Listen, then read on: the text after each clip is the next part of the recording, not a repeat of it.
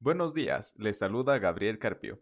Hoy estamos en la época de la colonia y estamos con dos chicos, uno de universidad y de escuela, para que nos hablen sobre sus diferentes instituciones.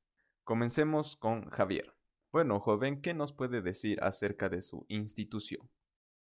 Bueno, como estudiante de escuela puedo decir que dentro de la institución donde estudiamos todos nosotros pasamos por una situación muy difícil, ya que las clases que tenemos son muy estrictas y cuando hacemos algo fuera de las órdenes que nos dan somos sometidos a castigos muy feos dados con mucha maldad. Terminando con todo esto, puedo decir que esto no es fácil porque lamentablemente a las personas de bajos recursos no se las trata como a los demás, sino por el hecho de ser de esa clase inferior no tienen la opción a opinar dentro de la clase. Además, todos los días nos explotan de trabajos y lecciones que debemos cumplirlas, porque si no recibiremos nuestro castigo.